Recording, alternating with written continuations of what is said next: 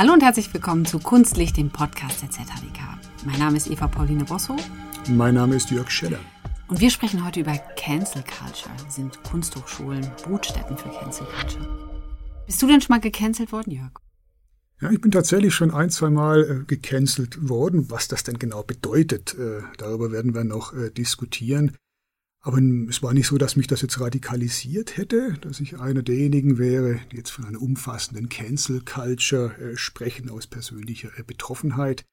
Das ist nicht so. Ähm, wie ist denn bei dir? Ähm, nein. Aber, also mein Mann ist Journalist und wir diskutieren relativ häufig, wenn in den Medien irgendwelche Themen auftauchen, wo wir dann sagen, findet da jetzt gerade eine, ein Canceln statt von Personen, von Themen. Ähm, und ich habe den Eindruck, die Kadenz, in der wir darüber diskutieren, über diese Themen, nimmt zu. Mhm. Ja, und diese Diskussionen in den Medien, die müssen wir heute zum Glück nicht ganz alleine führen. Normalerweise sind wir zu zweit genau. im Studio, aber heute haben wir uns eine dritte Person eingeladen. Was uns riesig freut. Uns gegenüber sitzt mit wunderbarer Föhnfrisur Patrick Kapitschenko. Hallo, hallo. Carpi. Ja. Wir sitzen hier im Toni-Areal an der ZHDK. Mhm. Das, die ZHDK ist für dich gar nicht so ein unbekannter Ort, gell? Ich habe hier studiert. Was hast du studiert? Ich habe den Bachelor für Film gemacht von 2005 bis 2008. Und dann bin ich äh, geflohen in die echte Welt. Und äh, in der Zwischenzeit habe ich auch oft äh, hier unterrichtet. Und ich werde auch dieses Jahr und nächstes Jahr mehrere Male hier irgendwie noch dozieren. Nimmst du da das Thema Cancel Culture und wie man damit umgeht auf? höchstens nur ein bisschen. Ich, ich unterrichte äh, Comedy und KI-Sachen und Cancel Culture, glaube ich. Es streift, klar, bei Comedy wahrscheinlich eher als bei KI. Ähm, aber ja, es schwingt natürlich immer mit. Apropos jetzt Kunst, Film und KI, du hast ein recht bekanntes kleines Filmchen gemacht mhm. über Heidi. Magst du ganz kurz, für alle, die das nicht gesehen haben? Genau, das war vor einigen Monaten. Äh, es war ein 90-Sekunden-Film. Ich habe eine KI gebeten, einen Trailer äh, zu machen über einen fiktiven Heidi-Film. Und die KI hat dann quasi ein, ein surreales Meisterwerk geschaffen äh, mit fetten Kühen und erfundenen Tieren und, und fratzenhaftem Lachen und also so ein Folklore-Albtraum. Und das habe ich gepostet. Das war sehr wenig Arbeit, das, Film, äh, das Filmchen zu erstellen und gepostet und das ging dann sehr schnell viral. Ähm, und das war unterdessen mit 20 Millionen Mal äh, gesehen. Ähm, und ich bekomme sehr viel Feedback aus Japan dafür und bin natürlich total geflasht, weil ich noch nie für so wenig Arbeit so viel Aufmerksamkeit bekommen habe. Ich glaube, das ist ein extrem schönes Beispiel, an welchen, dass du ja so ein bisschen auch dich als Grenzgänger verstehst. Das ist vielleicht ja auch als Comedian sowieso mhm. ähm, wie fast schon die Aufgabe. Und du ja. hast auch einen spannenden Cancel-Fall initiiert, ausgelöst. ich glaube, da diskutieren wir gleich noch drüber. Gerne. Genau, die jüngste Verschwörungstheorie, nicht? Ja, ja, es Carpi mhm. äh, cancelt ganz bewusst. Kannst du kurz erläutern, ähm, über was wir hier sprechen? 20 Minuten, äh, die Zeitung hat geschrieben, äh, Carpi cancelt die SVP. Und das war, äh, die SVP hat einen Wahlsong lanciert. Der hieß äh, Das ist das VP. Und die Melodie des Refrains war eins zu eins die Melodie von uh, We Are Family von Sister Sledge. Und das, als das Video lanciert wurde, am Morgen früh, ich bin aufgewacht ähm, und habe das gesehen und die, auch die Parallelen sind mir aufgefallen. Und ich habe dann ganz schnell einen Tweet abgesetzt an den Songwriter von uh, We Are Family, Neil, uh, Nile Rogers, ähm, eben, und habe ihn und das Label Sony darauf hingewiesen, dass die SVP da ihr Lied klaut. Und äh, das hat dann, ich glaube wirklich, ich war damals der Erste, der das äh, gemacht hat, weil wirklich das Video war erst fünf Minuten draußen. Ähm, und das hat dann, hatte zur Folge, dass äh, die SVP diverse Briefe von amerikanischen Anwälten bekommen hat. Cease and, Cease and Desist Orders. Und die hat dann äh, schnell alle Videos gelöscht. Und das passierte innerhalb von drei, vier Tagen. Unglaublich. Und, äh, und deswegen wird mir vorgeworfen, ich hätte die SVP gecancelt. Mega spannend, oder? Ob das jetzt quasi, also ich habe genau diese, diese Überschrift auch gesehen. Und die Frage mhm. ist ja, ist das jetzt canceln? Wird da vielleicht jetzt auch einfach ein Griff genommen, der gerade so wiu, wiu, wiu für Aufmerksamkeit sorgt? Eher, ja. Mhm. Wir haben einmal geguckt, oder? Cancel mhm. Culture, so ein allgemeingültiger Begriff.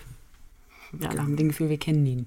Genau, oder es ist ein Begriff, der gerade wahnsinnig schnell verwendet wird. Also mhm. sobald sich irgendjemand, sag mal, kritisiert fühlt in der Öffentlichkeit, wird dieser Begriff sehr schnell laut. Ich glaube, das wäre jetzt ein guter Punkt, um mal zu versuchen, ihn etwas präziser zu umreißen, denn canceln bedeutet ja eigentlich etwas anderes, oder? Also canceln hat, ähm, ist nicht gleichbedeutend mit Kritik, ist auch nicht gleichbedeutend mhm. mit persönlichen Angriffen, sondern steckt mehr dahinter. Man sich, äh, wir haben einmal so ne, doch ins Lexikon geguckt und haben uns eine Definition rausgesucht und da wird Cancel Culture als der Versuch bezeichnet, ein vermeintliches Fehlverhalten, beleidigende oder diskriminierende Aussagen oder Handlungen häufig von Prominenten öffentlich zu ächten und es wird zu einem generellen Boykott dieser Person aufgerufen. Mhm. Ist also eigentlich auch ein sehr stark moralischer Begriff, moralisch aufgeladen. Deswegen ja auch das Thema Wokeness und Cancel Culture mhm. sehr eng miteinander verbunden. Unter dieser Prämisse könnte man jetzt eigentlich nicht unbedingt davon sprechen, dass das, was du gemacht hast, unter den Bericht Cancel Culture fallen würde, oder? Nein. Ähm, aber ich meine, die SVP wirft auch mit all diesen Begriffen um sich. Ähm, also sie hat mir dann, oder allgemein vorgeworfen, äh, auch Sony, dem Label hat sie vorgeworfen, dass das Label politisch handle was natürlich äh, Blödsinn ist. Ähm, ich glaube nicht, dass Sonny hier politisch unterwegs ist. Äh, mir hat sie, also der, der vermeintliche Komponist vom SVP-Lied hat mir vorgeworfen, ich äh, verursache, äh, ich, ich bin ein Hetzer. ähm, und er ist, im Moment klärt er rechtliche Schritte ab.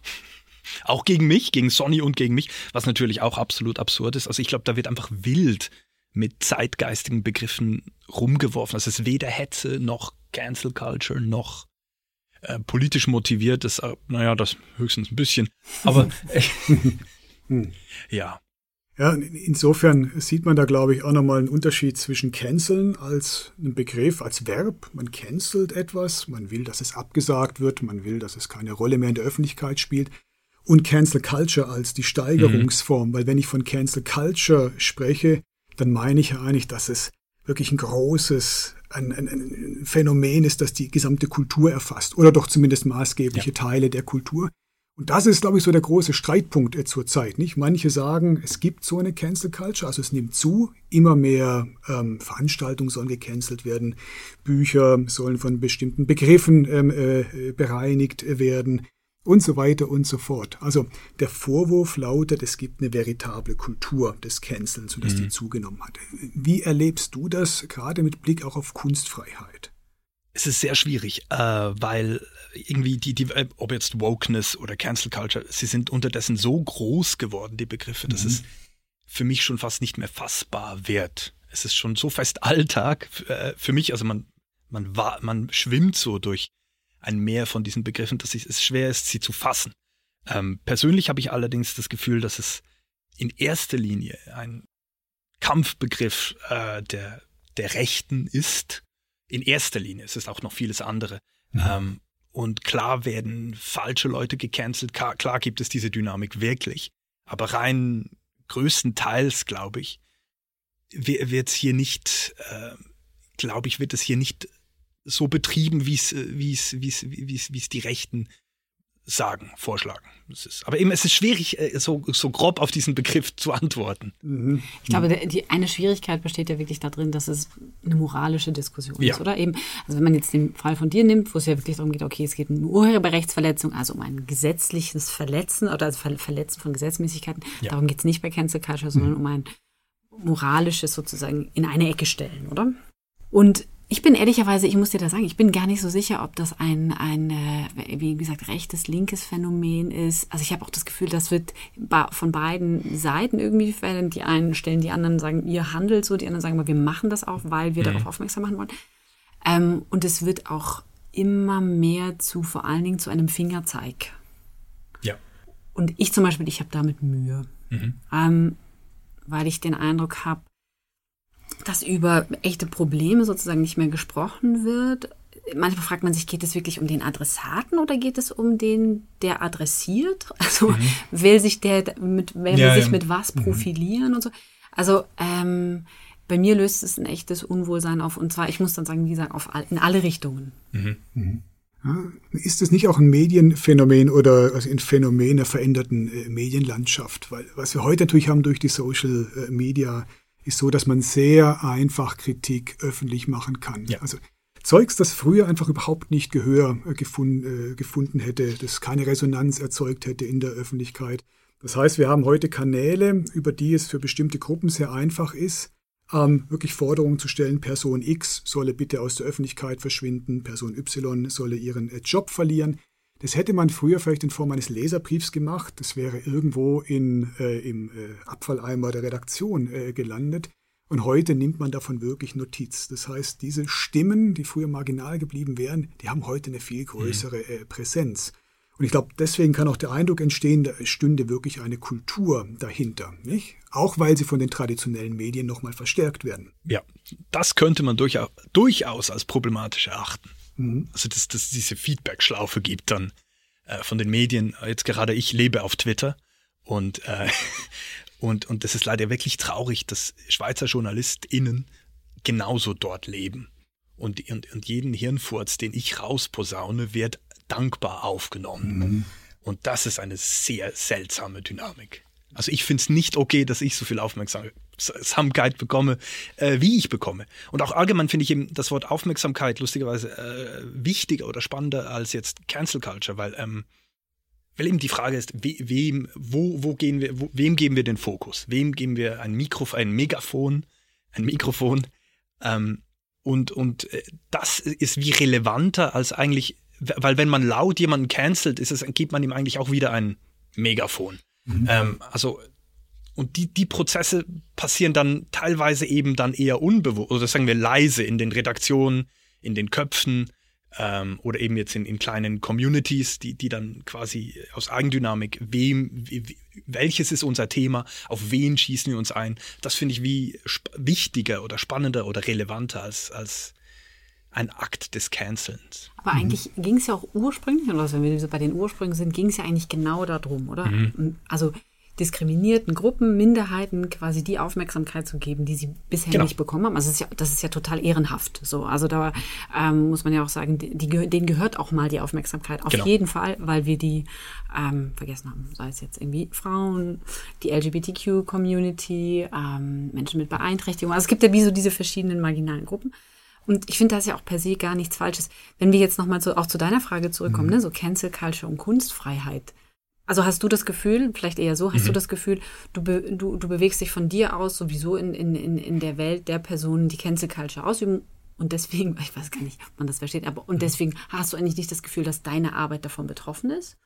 Also die Frage ist ja immer die, also, die Frage der inneren auf, Zensur. Ich bin eher auf Täterseite als auf, als auf Opferseite.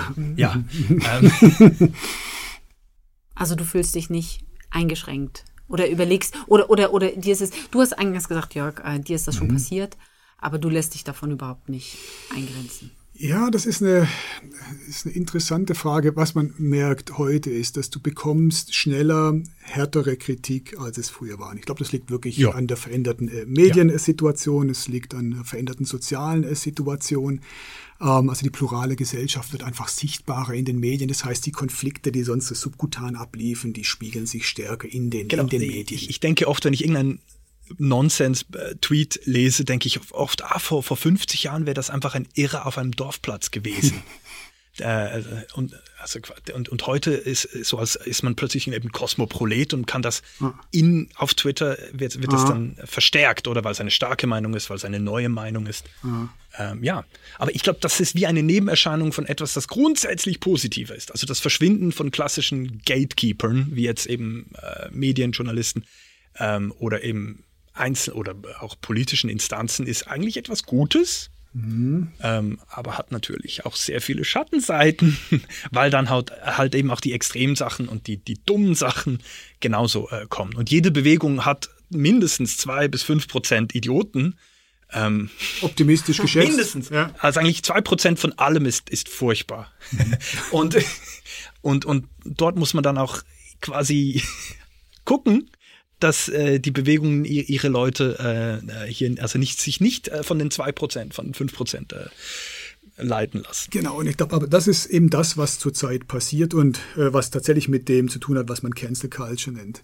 Ähm, es gibt sozusagen diese extremen Meinungen, die extremen Positionen, die extremen Forderungen, die jetzt schneller laut werden. Das merke ich in meiner journalistischen Arbeit oder äh, als, als Musiker, als Dozent in all diesen Ecken, wo ich unterwegs bin. Du bekommst schneller ähm, eine, eine Meinung serviert, die sagt, verschwinde. Mhm. Äh, du bist Repräsentant von Gruppe X, Y, Z und weil du das bist, hat das, was du sagst, hier nichts verloren. Also das sind so reflexhafte Einordnungen, ja. Einstufungen und die, die sind, äh, die haben sich doch stark vermehrt, äh, würde ich sagen. Ja, ja.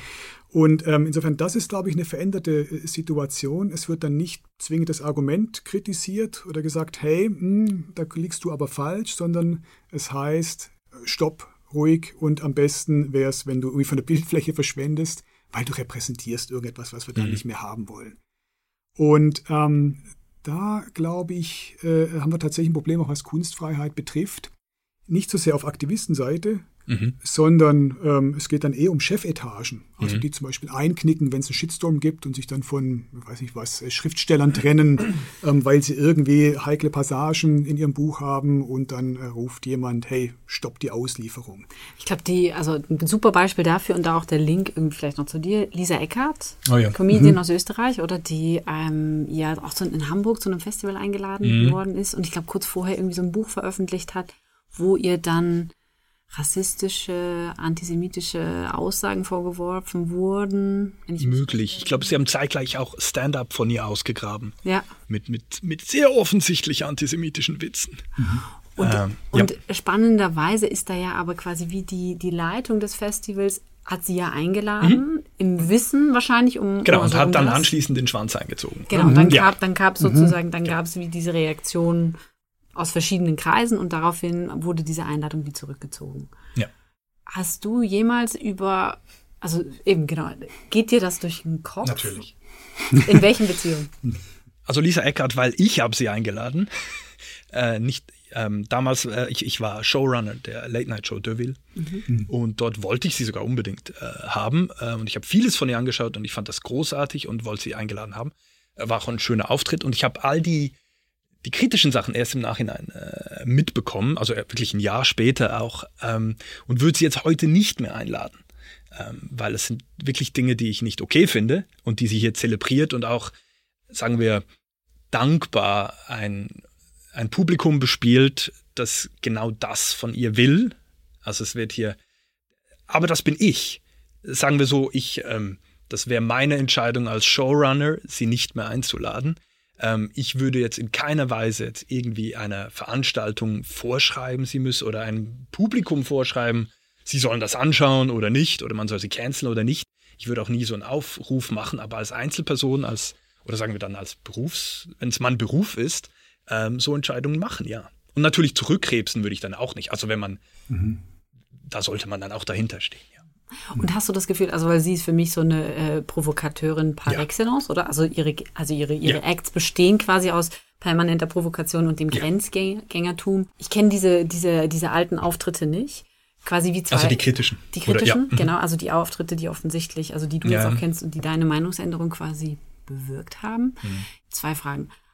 A, spielt es eine Rolle, was früher war? Also im Sinne von. Aber wenn sie es immer noch macht, ja, mhm.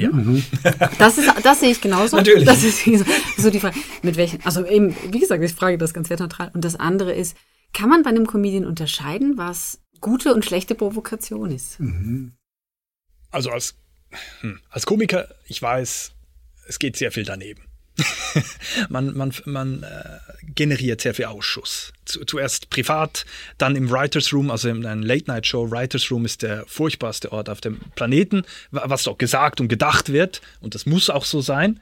Ähm, und dann äh, räumt man auf, putzt und, und überlegt sich, was kann man denn auch wirklich senden. Ähm, was war die Frage nochmal? Inwiefern, ob es gute oder schlechte Provokation gibt. Also, ah, genau, genau. Ob, also man könnte es ja sagen, oder so als Comedian hat man Narrenfreiheit, also der Narr am, am, am Hofe des Königs, der durfte immer schon alles sagen, mhm. was andere nicht sagen durften. Genau, ich glaube, wenn es äh, eben eine Pointe ist, nicht schlimm, aber wenn es dann zum System wird, wenn es dann ein Businessmodell wird, wie bei, wie bei ihr, ähm, und sie entwickelt sich dann natürlich auch klar in eine Richtung. Aus meiner Sicht kann man darüber, oder jetzt eben als Einzelperson würde ich jetzt so urteilen, ja, wenn es zum System wird. Ich glaube, die interessante Frage ist, wo man dann wirklich die, die Grenze äh, zieht. Also, ja. dass diese, diese Verhandlungen, die man da mit sich selbst führt. Ich finde wichtig, dass das eben weich bleibt. Ja, ich finde auch. Dass das alle für sich äh, entscheiden. Ja. Ich finde auch wichtig, dass es öffentlich diskutiert wird, oder? Also, dass man es nicht so sehr hinstellt und sagt, das geht jetzt gar nicht mehr, und das und das ist per se irgendwie. Ähm, also ich glaube, sobald, sobald etwas no entschlossen wird, mhm. äh, muss es öffentlich äh, mhm. diskutiert werden, klar. Mhm. Ja. Mhm. ja. absolut. Ja.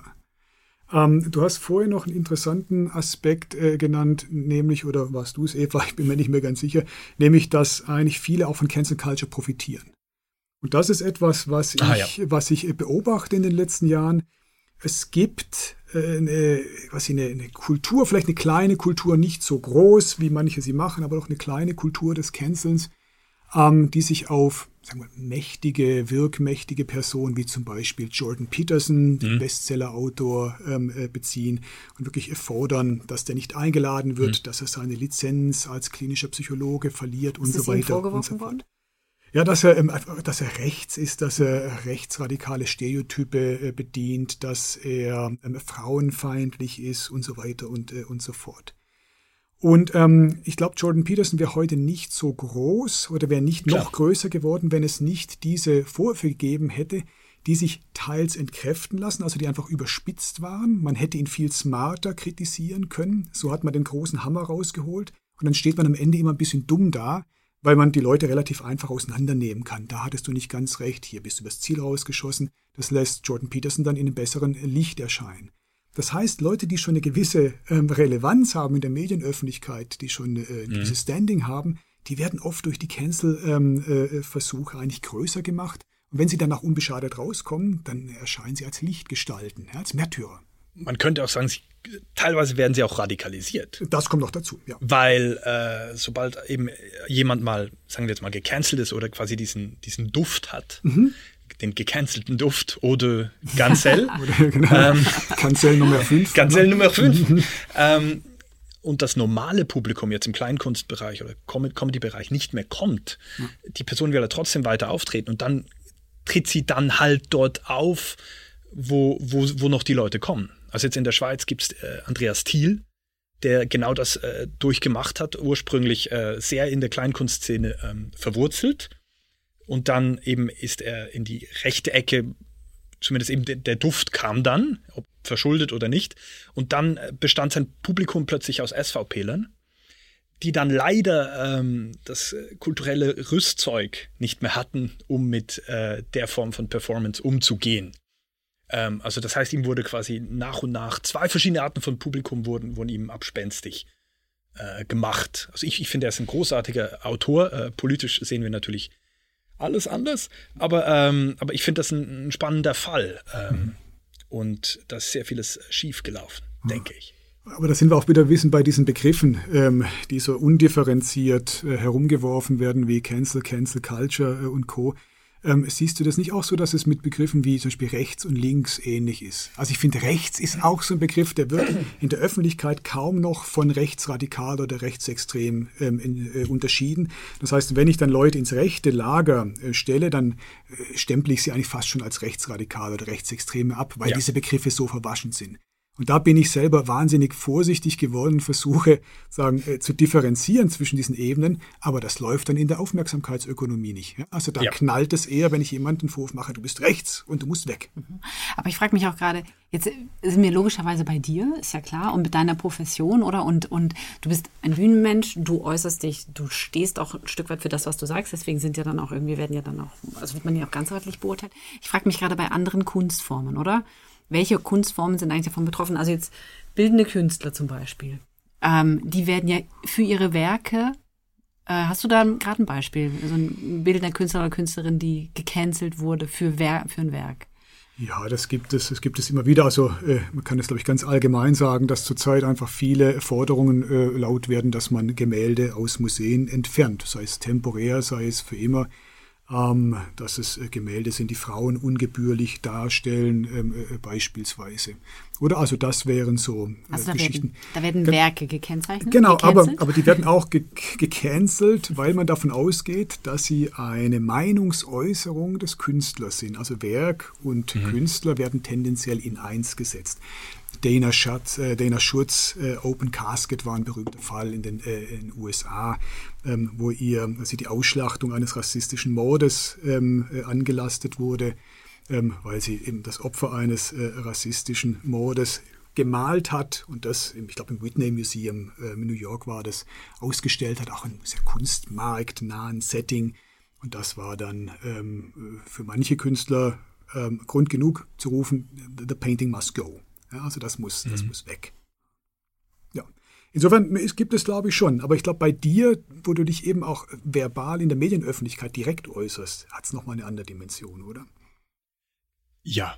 Und ich versuche natürlich eher einen Witz zu machen, anstatt einen, einen Vorwurf oder ich, ich, ich verlange auch eigentlich nie, dass etwas verschwindet. Wenn schon, mache ich einen Witz darüber. Mhm.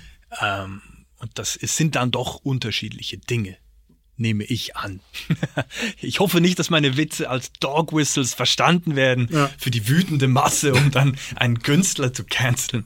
Ja. Ich glaube, was ja, was ja noch interessant ist, wenn, wenn auch das, was du jetzt gesagt hast, oder Kunst und also das Werk und der Künstler, die Künstlerin werden eigentlich wie zusammen gesehen.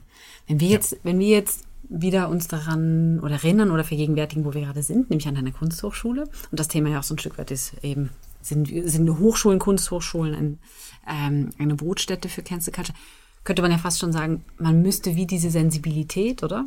Unsere Studierenden dafür trainieren, hey, welche, welche Öffentlichkeit wollt ihr herstellen? Seid ihr euch im Klaren darüber, dass anders als, weiß ich auch nicht, jemand, der ein Auto produziert, nicht mit dem Produkt, mit seiner Arbeit unmittelbar mm. verbunden wird, sondern ihr seid immer mit eurem mm. Werk verbunden. Ähm, seid euch dessen gewahr, was das auslösen kann wir empowern euch, trotzdem mhm. dazu zu stehen, entscheidet euch und dann bedeutet das vielleicht A oder B, aber seid trotzdem nicht verzagt, weil das würden wir uns ja auch wünschen. Wir wünschen uns ja auch mutige Studierende. Wie seht ihr das? Und wie machst du es im Unterricht? Also du unterrichtest genau. ja Deswegen auch, auch die Frage, nimmst du das auch? Ich muss dazu sagen, zu meiner Zeit, damals, ähm, gab es das alles nicht. Gab es nur noch Lagerfeuer, Fernsehen? Wirklich, also jetzt eben, ich habe von 2005 bis 2008 hier studiert. Äh, diese Diskussion gab es damals wirklich nicht. Das fand ich faszinierend. Und ich habe mehrere Freunde, äh, Freundinnen, die äh, hier unterrichten.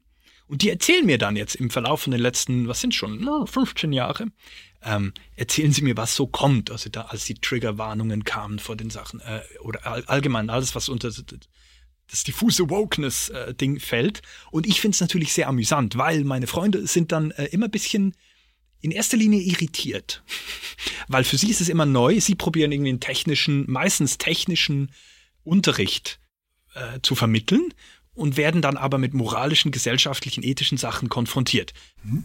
Das finde ich. ich habe letztens gelernt, dass ähm, was Tonkabel, ähm, genau Tonkabel werden was als Männlein und Weiblein ja, ja, genau. Ähm, was, was, was, Klinken, Klinken. Klinken, Tonklinken. Ja, genau, genau. Äh, zu meiner Zeit äh, waren das noch Männlein und Weiblein. Mhm. Glaub, und das ist jetzt die Stecker. Weil die Stecker, es gibt ja. äh, von einem XLR-Kabel gibt es äh, quasi einen Teil, der rausschaut. Ein phallisches. Und ein, ein, und ein Teil, der, der empfängt. Ja. ähm, ist wie bei den Biemchen, Blümchen und Blümchen. Und ähm, so, so wie ich es verstanden habe, ist das auch äh, zu Recht. Man hat mir das erklärt, das hat Sinn gemacht. Ich habe den Grund vergessen, aber ich weiß, dass die Kritik äh, berechtigt ist. Und es gibt auch, auch beim Ton und bei der Netzwerktechnologie gibt es auch äh, die, die Begriffe Master und Slave.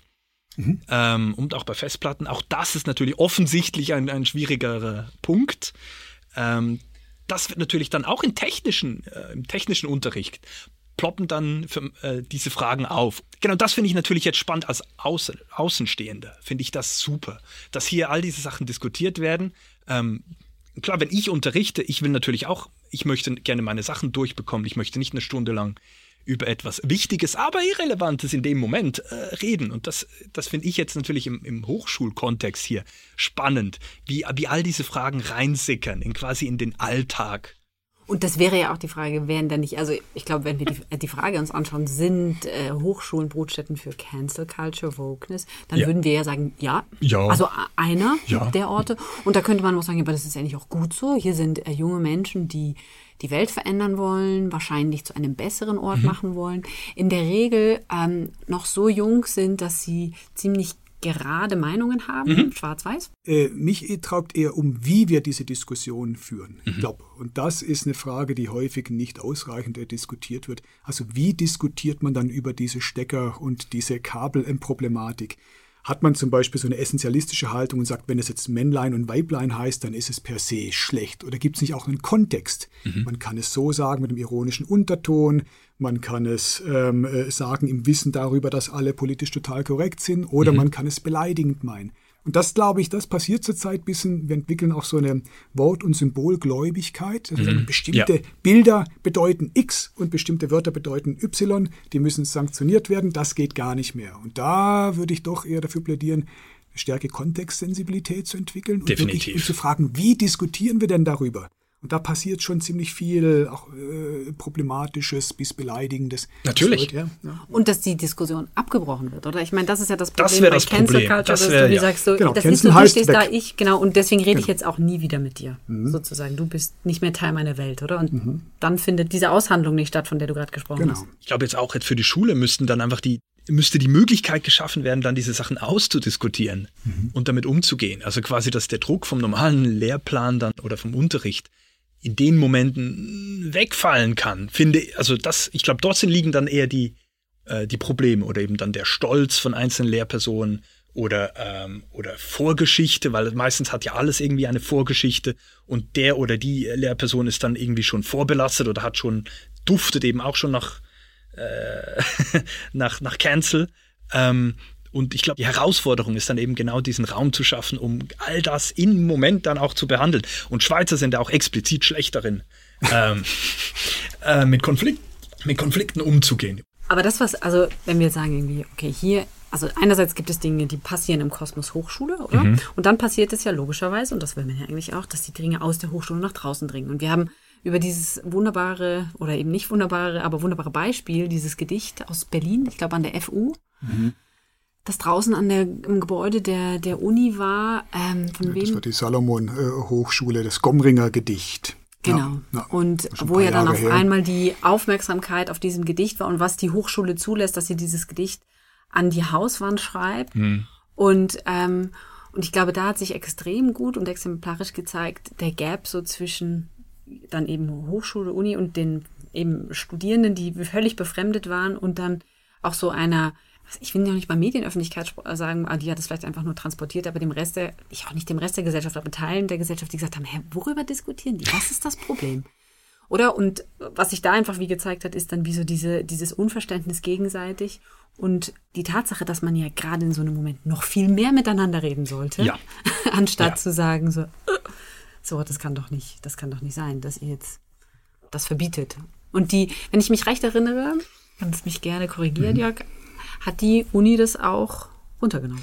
Genau, also das war das äh, Gedicht Avenidas von äh, äh, Eugen Gomringer an der ähm, äh, Salomon Hochschule in, in Berlin. Genau. Und es wurde tatsächlich Also nicht an der FU. ent, ne, wurde nicht Ah, an der. FU, sondern ähm, äh, Salomon Hochschule. Und ähm, das wurde tatsächlich entfernt. Allerdings muss man sagen, da ging natürlich ein langer Prozess der Auseinandersetzung äh, dem voraus. Und am Ende hat die Hochschule das äh, entschieden. Also es war ein Entscheid, so wie sie es auch entschieden hat, wahrscheinlich anzubringen. Natürlich ist in, genau interessant zu gucken, also wie wurde denn da entschieden? Und Da finde ich eben die Argumentationsformen dann schwierig zu sagen, dieses Gedicht ist sexistisch. Ähm, äh, da tauchten eben Frauen und Blumen und ein Bewunderer auf und das wurde dann so gedeutet, als ob das einfach nur sexistisch gemeint sein könnte. Und das ist für mich Essentialismus. Und da kommt meistens dann Cancel Culture ins Spiel und sagt, das bedeutet das und es kann gar nichts anderes bedeuten, also muss es weg. Ja. Nicht? Also, deine, deine Shows bedeuten das Genau. und so weiter. Ja, und dann muss gar nicht mehr drüber gesprochen werden. Das ist natürlich immer fatal, klar. Ich bin, ich meine, persönlich ja bin ich auch ein Kontext-Wichser. Ich, es, mein, mein Credo ist, es kommt drauf an. es ist, ähm, und es sind die Zwischentöne und es ist, es ist eigentlich, sind eigentlich nie die Wörter selber, Genau. äh, die Worte. Cancel Culture, du hast am Anfang gesagt, du wurdest schon zweimal gecancelt. Mhm. Ich finde es eben noch spannend, weil das erste Mal, als ich von deiner Existenz äh, ähm, erfahren habe, war, glaube ich, bei einem von diesen Fällen. Da gab es so eine Diffamierungsgeschichte auf Twitter mal. Richtig, ja, ja, richtig. Ja, und das war dann, ich habe das wie gelesen äh, und habe dann auch geschaut, wer, wer, wer bist du denn überhaupt? Mhm. Ähm, und das war dann wie ein bewusster Entscheid für mich, so ich, ähm, ich habe da, hab da keinen Durchblick, ich, ich werde das jetzt einfach mal großzügig ignorieren. Das war, das war mein, das war, ah, das war nicht einmal einer der zwei Fälle. Nein, nein, nein. Ah, okay.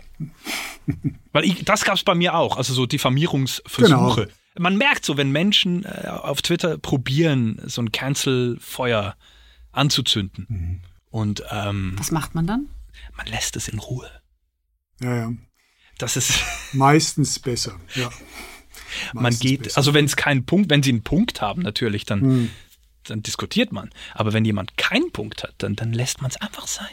Es gibt manche, das sind eben sehr durchschaubare Versuche normalerweise. Also bei dir wäre es dann sehr naheliegend, du bist so ein linksgrüner, genau. urbaner. Das, kam dann, eben von der, das kam dann eben von der SVP. Typ, genau. genau, oder? Und das ist eben das Einfachste. Man packt Menschen dann in so eine Identitätsschublade, dann ist die Konversation eigentlich ähm, beendet, dann musst du eigentlich dich gar nicht mehr austauschen. Ja. Und dann kannst du sagen, diese Identität, die ist, die hat so einen Tag dran, genau. quasi schlecht, auf die können wir verzichten. Und das ist eine Form von quasi diskursiven Cancel, wenn du so willst. Ne? Also es ist ein bisschen wie so Vorwürfe, ähm, der alte weiße Mann, oder? Solche Geschichten. Damit nimmt man einfach so einen Shortcut und versucht Leute aus einer Diskussion äh, wirklich rauszu, rauszukegeln. Ja, und wo, womit ich dann eben Mühe habe, und deswegen war vorhin auch die andere Frage mit, mit Melissa Eckert zum Beispiel, mhm. da, da, hat man dann überhaupt noch die Chance, sich zu entwickeln. Also, weißt du, wenn man einmal in dieser besagten Schublade steckt, kommt man da jemals wieder raus. Also wir, also ich gestehe mal jedem Menschen eine persönliche Entwicklung zu, Selbstreflexion ähm, ähm, und auch vielleicht irgendwie den Wunsch, sich zu verändern. Das heißt, wenn ich dann da einmal drin bin und die Öffentlichkeit mich so wahrgenommen hat, wie gesagt, ist, ist das dann ein Stempel, den ich für immer trage. Und im, im, im schlechtesten Fall ist es ein so negativer Stempel, dass alles andere, was ich tue, überstrahlt. Wird Till Lindemann jemals wieder ein konstruktives Mitglied der Gesellschaft? Aber das ist ja eben, das ist ja der interessante, der interessante Fall, oder? Weil wir, äh, wir haben darüber auch gesprochen im Sinne von, naja, wenn da jetzt eine Straftat passiert ist, mhm. dann geht's nicht um Canceln oder nicht, oder? Genau, dann dann genau. ist es eine Straftat. Also genau. dann brauchen, brauchen wir darüber wie nicht zu diskutieren. Ähm, wenn nicht. Moralische Grauzonen, genau da beginnt eigentlich die Cancel-Diskussion. Genau, genau, weil jetzt ist er ja unverurteilt. Ja. Und das heißt, äh, also quasi die Vorwürfe wurden gerichtlich äh, entkräftigt oder sagen wir als nicht. nicht die, Staatsanwalt, äh, die Sta Staatsanwaltschaft hat die Ermittlungen eingestellt. Genau, so. Ähm, und das heißt per se noch nicht. Aber das heißt wirklich, wir bewegen uns jetzt auf moralischem Territorium und eben auf Cancel. Jetzt sind wir richtig auf Cancel-Territorium. Also genau. es gilt die Unschuldsvermutung. Das muss gesagt werden. Genau. genau. Mhm. Trotzdem finde ich alle Leute mit Rammstein-T-Shirt, die ich sehe, jetzt inhärent doof. Interessanterweise also, ist ja, interessanterweise äh, ist, sind ja die, die Konzerte ausverkauft. Ja, eben, das wäre so ein Beispiel. Die Aufmerksamkeitsspirale, genau. gell? Das wäre ein Beispiel dafür, dass ähm, Canceln oder auch eine Form von Verdachtsberichterstattung im wertneutralen Sinne mhm. Eben dazu führen kann, dass ein Phänomen, das eigentlich klein gemacht werden soll oder das idealerweise verschwinden sollte aus Sicht mancher einfach größer wird. Also Rammstein gehen durch die Decke auf mhm. den Streaming-Plattformen, die Alben sind wieder in den Charts. Bei Jordan Peterson war es genau das Gleiche mit äh, YouTube-Aufrufen, mit äh, Buchverkäufen und so weiter.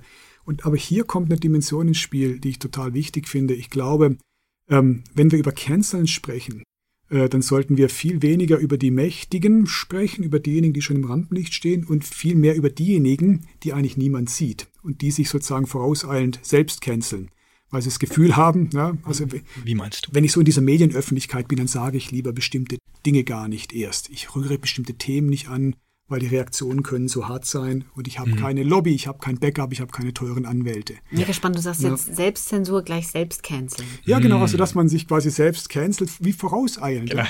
Und also meine Sympathie gilt ja immer so den, den Introvertierten und etwas äh, leiseren da draußen. Ja. Um die großen Narzissten muss man sich vielleicht nicht so viel Sorgen machen. So ist es. Und, ähm, und ich glaube, das findet durchaus statt. Also, dass man sagt, hey, aus dem Gebiet halte ja. ich mich fern. Ich, ich, ich, schweige. Ich schütze mich. Was du vorher gesagt hast, als äh, Künstlerin, die quasi äh, erst startet, eine Laufbahn startet. Das ist natürlich sehr spannend. Auch alles, was man jetzt auf dem Internet oder grundsätzlich veröffentlicht, wird nicht mehr weggehen. Und gleichzeitig kann man es auch als, könnte man jetzt auch theoretisch es auch sehr bewusst instrumentalisieren und es als Katalysator benutzen. Natürlich. Wenn man weiß, man hat eine gewisse Öffn man hat ein gewisses Publikum auf seiner Seite, das sehr polarisierend mhm. Ist, das ich bedienen kann und will und ich benutze das dann als. Man surft dann quasi genau, auf Wellen surft, der Entrüstung. genau. genau. Ja, wie, wie, wie, zuträglich das für das eigene Wohlbefinden ist, ist dann eine andere Frage. Ja, aber, aber, siehst du das auch so oder auch jetzt in deinem Umfeld oder wenn du dich mit, äh, mit, mit Emerging Artists äh, austauschst? Ich bin schon Leute, alt, so. ich habe keinen Kontakt oder mehr wir sind eigentlich schon raus. Oder? Ich bin Teil vom Establishment, ich bin Teil vom Problem. Emerging Artists, die, ja. die, die sind Babysitter bei mir. Nein, aber würdest du es unterschreiben, also dass es eigentlich eher ein Problem ist, dass diejenigen betrifft, die noch gar nicht so viel Reichweite haben, die noch gar nicht so groß sind, die noch gar nicht so mächtig und präsent sind? Es kann ein Pro ich, ich kenne mich da wirklich äh, zu wenig mhm. aus, aber ich kann natürlich, also die Schere im Kopf natürlich, mhm. großes Problem. Ähm, oder nicht einmal die Schere im Kopf, also einfach die Stimmen, die nicht ähm, gehört werden oder eben die zu kompliziert sind oder zu ambivalent äh, eben, ich glaube, wir alle hier sind, bewegen uns auf dem Thema in, in diversen Graustufen zwischen den Polen. Ich bin Pole, von dem her bin ich höchstens. Dzień dobry. Dzień dobry. ähm, und, und, und das ist halt, äh, die Stimmen werden dann natürlich weniger äh, gehört. Das ist dann klar problematisch. Die, die Kleinen, die Leisen, die Ambivalenten. Den sollte man ein Denkmal machen. Irgendwo im Schatten.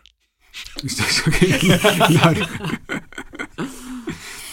ist das ein, ist das schon ein, ein Schlusswort? Ein, glaube, also ein Plädoyer für äh, das Offenhalten von Ambivalenzen, von Ambiguitäten? Vielleicht. Vielleicht. Nicht, dass wir es zu eindeutig, dass wir es zu eindeutig machen. Ja. Aber ich glaube, also, worauf man sich auch abschließend doch einigen kann, ist, dass ähm, die Rede von einer Cancel Culture, die jetzt wirklich dominante hegemonial ist, die ist überrissen, die ist überzogen. Aber es gibt eine veränderte Situation, in der wir heute leben, was Medien betrifft, was Identitäten, was Sichtbarkeiten betrifft. Und je pluraler so eine Öffentlichkeit wird, desto mehr Auseinandersetzungen, auch Machtkämpfe gibt es. Und die werden heute doch in einer ziemlichen Härte auch ausgetragen, wo man eben aufpassen muss, dass man selbst nicht verhärtet in diesen Auseinandersetzungen und sich eben das, ähm, was du jetzt so schön als Schlusswort nicht ins Spiel gebracht hast, was du jetzt hier bewahrt. zerredest und zermürbst. ich zerstöre deine Schlusspointe hier. So. Oder dass man sich das bewahrt. Ja. Absolut. Und ich glaube, also bei mir löst jede Form von hier hören wir auf, miteinander zu reden, extreme Aversion aus. Also weil es, weil ich es auch als demokratiefeindlich empfinde. Äh, ich glaube, deswegen kann man trotzdem nicht ignorieren, dass es eben eine Cancel Culture gibt. Und das führt bei mir dazu, dass ich mich einfach mit erhöhter Sensitivität versuche, diese Dialoge im, im Laufen zu halten mhm. und mich eben mhm. nicht dann davor scheuen will, bestimmt mit irgendwelchen Stimmen oder irgendwelche Themen zu diskutieren, und mich auch quasi wie ein Stück weit diese Angst stellen will, durch eine gute und sensitive Kommunikation immer diese Themen trotzdem wieder anzusprechen. Also eben nicht aufzuhören und sich in diese äh, in eine Ecke stellen zu lassen. Aber es ist ein extremer Spagat und auch ein mhm. Eiertanz. Mhm. Und ich glaube, wir können dem trotzdem nicht ausweichen, ähm, weil es den einfach wie gibt. Aber ja, nicht unanspruchsvoll, oder? Das Thema wurde jetzt hier nicht abschließend behandelt. Nein. Gut, in diesem Sinne ähm, glaube ich, canceln wir uns jetzt selbst, weil es sonst niemand tut. Es gibt hier, glaube ich, niemanden im Raum, der uns rausschmeißen wird. Wir könnten glaub, noch, Markus, wir Markus noch Termine. Haben auch. Ja. Insofern danken wir sehr herzlich fürs Kommen. Großartig, dass du Danke da warst. Danke fürs Haben. Ja. Sehr gerne. Lass dich nicht canceln. Mal schauen. Und bis zum nächsten Mal. Bis zum nächsten Mal.